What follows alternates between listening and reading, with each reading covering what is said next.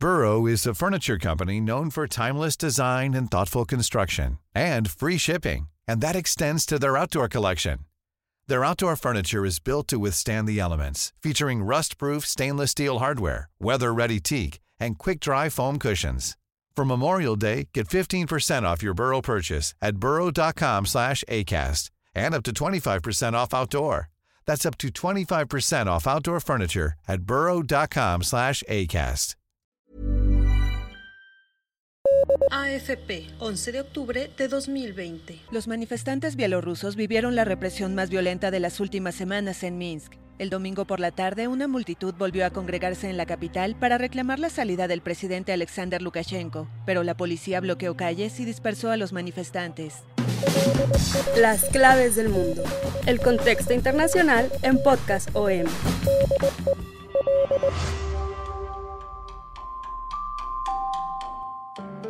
Amigos de las claves del mundo, bienvenidos una vez más a este podcast de Organización Editorial Mexicana y el Sol de México. Los saludamos con mucho gusto, yo soy Víctor Hugo Rico y como siempre me acompaña mi compañero y amigo Yair Soto. En esta ocasión vamos a tratar un tema tal vez muy lejano geográficamente, pero que tiene mucha importancia porque Vladimir Putin ya es un personaje conocido por todos, es una de las figuras fuertes del mundo desde hace casi 20 años pues está en problemas. Al terminar este tema, tendremos de aquí a las elecciones del 3 de noviembre en Estados Unidos una pequeña intervención para comentar también lo último de las elecciones y qué es lo que se avecina semana tras semana por este también importantísimo evento que tiene a todo el mundo viendo hacia Estados Unidos, hacia Donald Trump, hacia Joe Biden y todo lo que pasa alrededor de este país. Pero para empezar, estamos viviendo otra vez vientos de guerra en esta región de el Cáucaso, estamos viendo protestas en Bielorrusia, hay fuertes manifestaciones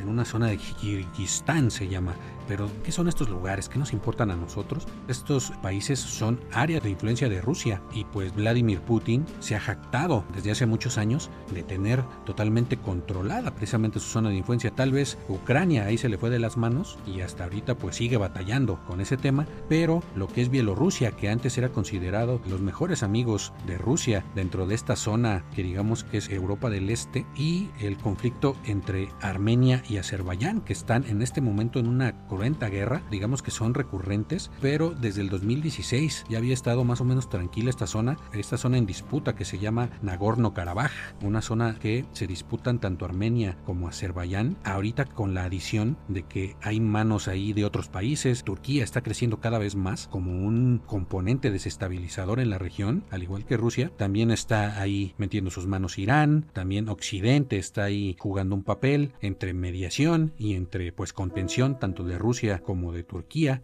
parece que Vladimir Putin ya no es el hombre fuerte que era, se le está yendo de las manos el control de su zona de influencia. ¿Esto en qué repercute en su política rusa hacia el exterior? Sabemos que hay acusaciones de que hay una política de intervención en Latinoamérica, en Venezuela principalmente, hay una alianza con Cuba, ha intervenido políticamente en las elecciones de Estados Unidos con campañas masivas de desinformación, ha intervenido en Inglaterra y ahora Putin está acusando a Occidente de hacer lo mismo del que le acusan a él, de estar, eh, de tener injerencia en estos conflictos que están surgiendo. Pero pues de qué se trata cada uno de estos conflictos, Jair. Eh, hola Víctor, muchas gracias por acompañarnos. Y bueno, pues sí, efectivamente estamos viendo que técnicamente en este año se le está saliendo de las manos todo este control regional del que pregona Putin, sobre todo porque estamos hablando de ex repúblicas soviéticas, ¿no? Por eso es que es toda esta influencia. Y también por esta zona de Azerbaiyán, incluso por el norte de Armenia, hay muchas eh, conexiones de crudo que conectan precisamente a Irán, a Turquía y Rusia. Y el tema aquí es de que eh, por un lado vemos que Rusia está perdiendo esta fuerza que tenía en toda la región, por el contrario vamos viendo a Turquía está tratando de influir más en toda la región, se quiere convertir en una potencia regional, en Siria ya está interviniendo, en el mismo Libia eh, está metiendo a su gente en el conflicto, en esta guerra, en este conflicto entre Azerbaiyán y Armenia, lo, también en el Mediterráneo con Grecia ha estado muy activo en los últimos meses, últimos años, eh, Ankara para reforzar esta tendencia que tiene Erdogan de convertirse una potencia regional. Y obviamente como está bajo el respaldo también de la OTAN, de estas fuerzas occidentales, pues eh, técnicamente este amparo le sirve como para seguir adelante. Y también hay que ver que Rusia si en algún momento no ha estado interviniendo eh, en estos conflictos, simplemente ha, tratado de mediar o mantenerse un poco al margen, es precisamente por esta intervención de Turquía, porque tanto Turquía como Rusia son aliados, eh, tienen algunos convenios económicos comerciales, también una importante red de comercio de gasoducto. Ambos países se contienen de alguna manera en todos estos frentes que se están abriendo en toda esta parte de Asia Central. Este año vimos también el tema de Bielorrusia, es un allegado muy firme de Vladimir Putin, sobre todo porque el presidente actual Alexander Alexander Lukashenko se religió y volvió a ganar las elecciones, la gente ya no estuvo de acuerdo con esto y este, están enfrentando unas protestas históricas. Se acusa mucha represión policial, muchas detenciones por cientos, torturas. Rusia, eh, bueno, Vladimir Putin ha estado manteniendo este respaldo, incluso ha estado amenazando con que puede apoyar al presidente Lukashenko con fuerzas armadas como para controlar la situación. Las tensiones siguen, pero hasta el momento la intervención de Rusia sigue congelado, pero sí está muy presente ahí de que puede perder ya el control de Bielorrusia. AFP, 2 de octubre de 2020. Sanciones de la Unión Europea contra Bielorrusia. Los 27 miembros del bloque anunciaron el viernes por la madrugada medidas contra el gobierno de Alexander Lukashenko, acusado de fraude para reelegirse en los comicios del 9 de agosto. Lo que teme eh, Putin es que se convierta en otra Ucrania. Bielorrusia está enclavada en esta parte de Europa del Este, en el noroeste de, Rusia, colinda con Ucrania, al sur, al oeste con Polonia y arriba tienen estas repúblicas de Lituania, Letonia y Estonia, arriba en Bielorrusia. Es un país muy importante para Rusia para mantener, digamos, alejado a Occidente de sus fronteras. Ucrania entró cuando se llevó a cabo la Revolución Naranja, su aliado político de Putin fue derrocado y ahorita pues, hay un presidente pro-occidental. En el caso de Bielorrusia, Alexander Lukashenko pues ya lleva para dos décadas en el poder, parece que no se quiere ir, fueron unas elecciones que aplastó, la oposición acusa de fraude, ya van más de dos meses que cada domingo se hacen protestas masivas y que parece que no tienen fin porque siguen siendo protestas masivas, no se ha apagado el movimiento, la mayoría de los líderes de oposición están en el exilio, algunos están encarcelados, la que era candidata presidencial en ese momento está exiliada en uno de estos países bálticos, entonces Putin pues no le ha quedado más remedio que apoyar a Lukashenko. No ha dado un paso más allá, como bien decías, no ha querido intervenir abiertamente. Militarmente sería pues una locura. Ha apoyado moralmente a Alexander de Lukashenko. También está políticamente la líder opositora Svetlana Tikhanovskaya. Rusia declaró que es sujeta de búsqueda y captura, pero pues no se ve una solución a la vuelta de la esquina en ese caso. Está también el segundo frente que se acaba de abrir, que es la batalla entre Azerbaiyán y Armenia por este enclave llamado Nagorno-Karabaj. E, este enclave fue eh, cedido por Stalin. Estamos hablando ya de las primeras décadas del siglo pasado. Stalin le dio este enclave a Azerbaiyán, siendo que la mayoría de los habitantes son armenios, muchos son musulmanes de origen chiita. Por eso también ahí Irán está jugando también un papel importante, además de Turquía, en apoyo a Armenia, igual que Rusia, y Turquía está apoyando a Azerbaiyán en contra de los separatistas armenios que se declararon independientes. Entonces, en particular el Cáucaso Sur, pues imagínense la zona de conflicto que es, si colinda con Turquía, está cerca Irak, están arriba de Irán. Entonces es una zona muy muy caliente. En los 90 también del siglo pasado hubo una cruenta guerra entre estos dos países por ese mismo territorio que dejó más de 25 mil muertos. Después a principios de los años 2000 hubo otra guerra intensa. La última fue en 2016 que dejó cientos de muertos y nunca se ha terminado de solucionar el conflicto. Ahora Putin está abogando por Armenia, sin embargo tampoco ha sido contundente en sus declaraciones. Lo único que ha estado diciendo es pues ojalá que llegue la paz, ojalá que se puedan sentar a, dialogar. Y esto ha creado como una imagen de que Putin se está viendo débil, precisamente porque él también tiene muchos problemas dentro de su país. Entonces... AFP, 10 de octubre de 2020. Armenia y Azerbaiyán se acusaron mutuamente el sábado de haber vulnerado el alto el fuego acordado unas horas antes con la mediación de Rusia. Nagorno-Karabaj es una región en la que rusos, turcos, iraníes y occidentales tienen intereses, por lo que se teme que el conflicto se internacionalice. Pues no tiene mucho margen de maniobra. Aparte, Occidente ha asfixiado a Rusia con sanciones internacionales por la supuesta injerencia rusa tanto en las elecciones de Estados Unidos como en otros países a través de desde hackers, bots, campañas de desinformación. Digamos que a Putin se le está revirtiendo todo esto y él acusa a Occidente de que ellos están creando estos conflictos. Y el tercer conflicto que también está aquejando esta parte, Asia Central, no colinda exactamente con Rusia, sin embargo, es una zona que es el Kirguistán, donde pasan muchos oleoductos, mucha cuestión energética y pues colinda con esta zona de Afganistán, Turkmenistán, eh, todo esto área de influencia eh, también rusa y donde hay cuestión energética de por medio. En el Kirguistán en este momento eh, están las cosas pues extrañas. Se llevaron a cabo elecciones, la oposición alegó fraude, tomó la sede del gobierno, derrocó al presidente pero después el presidente, con el apoyo moral de Putin, regresa al poder y dice que ellos todavía tienen el poder, entonces ahorita realmente no se sabe quién está gobernando ahí. El presidente de Kirguistán, Soronbay Genbekov, él dice que no va a dimitir a pesar de las presiones de la oposición, entonces pues es una zona también que ahorita es tierra de nadie. Y Putin pues solo dice, ojalá que se pongan de acuerdo. Entonces cada vez hay más indicios de que Putin se está como volviendo débil, por lo menos en estos momentos. Sí, también destacar que actualmente la imagen de Vladimir Putin está demasiado sucia con el caso del eh, líder opositor ruso eh, Alexei Navalny, que fue envenenado con una sustancia de la gente Novichok, este veneno, que también se puso de moda hace dos, tres años, cuando se envenenó también a otro ex espía ruso llamado Skripal, que causó un conflicto diplomático entre Rusia, Gran Bretaña y algunos otros países occidentales. Tema es de que ahora intentaron envenenar al principal líder opositor que tiene mucha influencia entre los que están a disgusto con el gobierno de Vladimir Putin y ahora sobre todo que este mismo año anunció un gobierno que se va a extender otra década. Esas movilizaciones que generó Navalny le incomodan a, Putin y ya había sido perseguido, ya ha sido tenido varias veces y ahora se hablaba de que eh, este envenenamiento era precisamente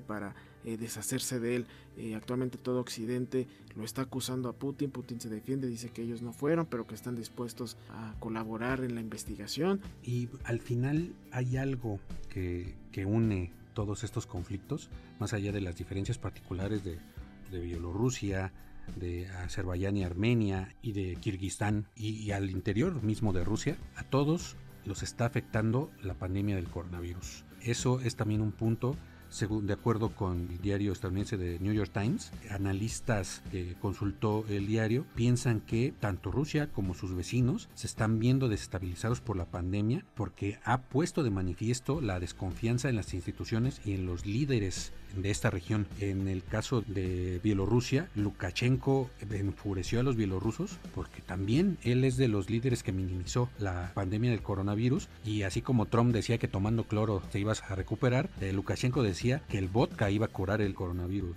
En Kirguistán, los críticos culparon a, pues, a los funcionarios públicos de usar el gobierno de la ayuda del coronavirus para enriquecerse. La pandemia es la crisis de salud, desconfianza de políticos y la corrupción. En el caso de Azerbaiyán y Armenia es un conflicto que viene de años y que Putin, por sus problemas internos, quisiera tal vez meterse más, pero no ha podido. Porque hay que también recordar que ahorita hay descontento en Rusia, sobre todo, digamos, en el lejano oriente ruso, no tal vez en la parte de Moscú, de San Petersburgo, sino rumbo a Siberia. Ahí se han desatado también protestas importantes, el enojo por el arresto de un gobernador muy popular y que han salido a las calles a protestar y también por la gestión de la pandemia en Rusia que está en niveles altos, que incluso Moscú pues ya ha declarado alerta roja. Entonces todo esto es lo que está minando el liderazgo de, de Putin en Rusia y afuera con sus vecinos. Hay que ver qué va a pasar con esta campaña de Rusia por expandir su influencia mucho más allá de su zona. Entonces así queda en este momento la imagen de Vladimir Putin que el único punto a su favor y eso así como que más o menos ahí un poco manchado o criticado, pues es que sacó su vacuna contra el coronavirus del Sputnik B. AFP, 10 de octubre de 2020. Un laboratorio boliviano selló una alianza con Rusia para producir y exportar a otros países de América Latina un medicamento para pacientes con coronavirus. Según la alianza anunciada el viernes, Bolivia también importará a partir de noviembre la vacuna rusa Sputnik B contra la COVID-19, aunque no hay intención de participar en su producción. Vamos a tener esta breve sección de qué es lo que está pasando en Estados Unidos rumbo a las elecciones. No es una elección cualquiera. Esta semana lo último que vivimos fue el debate de vicepresidentes, que fue pues, totalmente diferente al caótico debate entre Trump y Biden que les comentamos en el podcast anterior. Este debate fue, digamos, terso, se atacaron los dos contrincantes como se esperaba. Mike Pence en muchas ocasiones se dedicó a hablar, tal como su jefe Donald Trump, de las fake news, acusar falsamente a su rival desde que son pro aborto o de que van a imponer impuestos para todos, etcétera pero pues, lo que dominó fue la cuestión de la enfermedad de Trump, su contagio de COVID-19. Ya ahorita Trump ya está pues, la Casa Blanca de nuevo, está buscando batalla, sin embargo hay dudas sobre su salud. Sus doctores dicen ya están bien, ya está perfectamente, ¿no? Pero los doctores pues es gente de Trump. No hay registro público confiable de cómo se encuentra la salud del mandatario. AFP, 10 de octubre de 2020. Segundo debate cancelado. La comisión encargada de organizar los debates de la campaña electoral de Estados Unidos anuló el viernes el segundo duelo entre el presidente Donald Trump y su rival demócrata Joe Biden, que se llevaría a cabo el próximo jueves en Miami. Tras el contagio de Trump de COVID-19, el comité decidió que el debate fuera de manera virtual, pero el mandatario lo rechazó de plano. La campaña del presidente había planteado posponer la fecha al 29 de octubre, pero el equipo de Biden se rehusó. Aquí el problema es que Trump está exponiendo su visión de lo que es el coronavirus lo sigue minimizando y sigue exponiendo a sus simpatizantes a los contagios. Fue lo que se robó la atención, eh, más allá de la situación económica, del tema de la violencia racial, que también era lo que estaba en el momento. La enfermedad de Trump vino a cambiar todo, Jair. Sí, claro, Vic manda el mensaje a su base Trump, ¿no? En el que hace menos al coronavirus, incluso se dice, y bendecido por haberse enfermado.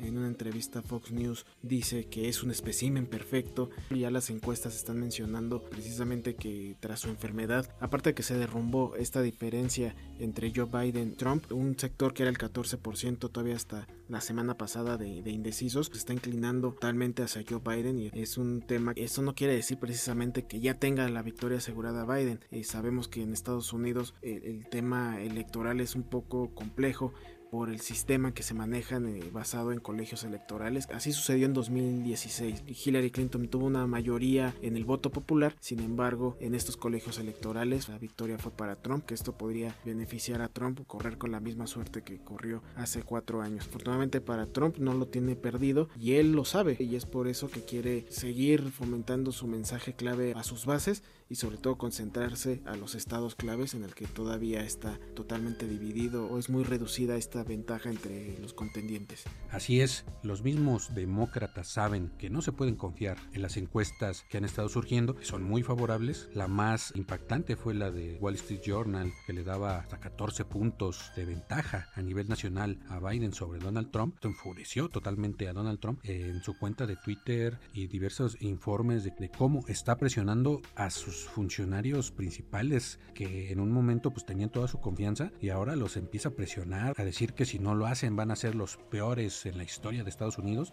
Por ejemplo, a Mike Pompeo, su secretario de Estado, lo está presionando para que investigue la cuestión de los correos de Hillary Clinton, esos famosos correos del 2016 que fueron hackeados al Comité Nacional Demócrata y que presuntamente fueron dados por Rusia a la campaña de Trump. Otras versiones hablan de que Wikileaks son los que dieron esos documentos directamente a la campaña de Trump. No se sabe todavía eso. Trump se siente espiado por eso y dice que eso es un delito. Y por el otro lado presiona a su fiscal general, a William Barr, para que investigue a Barack Obama y a Joe Biden cuando eran eh, presidente y vicepresidentes por presuntamente espiar a su campaña. Estas encuestas a nivel nacional pues no reflejan exactamente cómo se vota en Estados Unidos. No es como en México, eso ya lo hemos dicho otras veces, de que el que tenga mayores votos gana, sino tiene que ver con cómo se vota en cada estado. Él puede perder hasta millones de votos, eh, perdió por 3 millones de votos la elección pasada, ahora puede perder hasta por más y aún así estar luchando por ganar la presidencia. De los principales estados, los que dan más votos electorales son los que cuentan al final. Esta es su esperanza de Donald Trump y ahorita pues está con todo. Le está pegando el haberse contagiado. Cada vez más estadounidenses se están pasando al lado de Joe Biden, ni siquiera tal vez por Joe Biden mismo, ¿no? sino por toda la opacidad y todas las mentiras que de pronto se están viendo en Donald Trump. Todavía tenemos mucho por ver. Mientras tanto, pues nosotros nos vamos a despedir. Como siempre, los esperamos todos los lunes en las claves del mundo que nos pueden encontrar en todas las plataformas de podcast como Spotify, Google Podcast, Apple Podcast, Deezer, Acast. Ahí nos pueden encontrar, al igual que toda la oferta que la OEM, Organización Editorial Mexicana, pone en sus oídos. Y también pueden mantener el contacto con nosotros a través de nuestra cuenta de Twitter arroba podcastom o nuestro correo electrónico podcast.om.com.mx para que nos den sus sugerencias, sus dudas, comentarios, lo que ustedes gusten, nosotros los leemos, estamos muy al pendiente. Muchas gracias. Esta es una producción de la Organización Editorial Mexicana.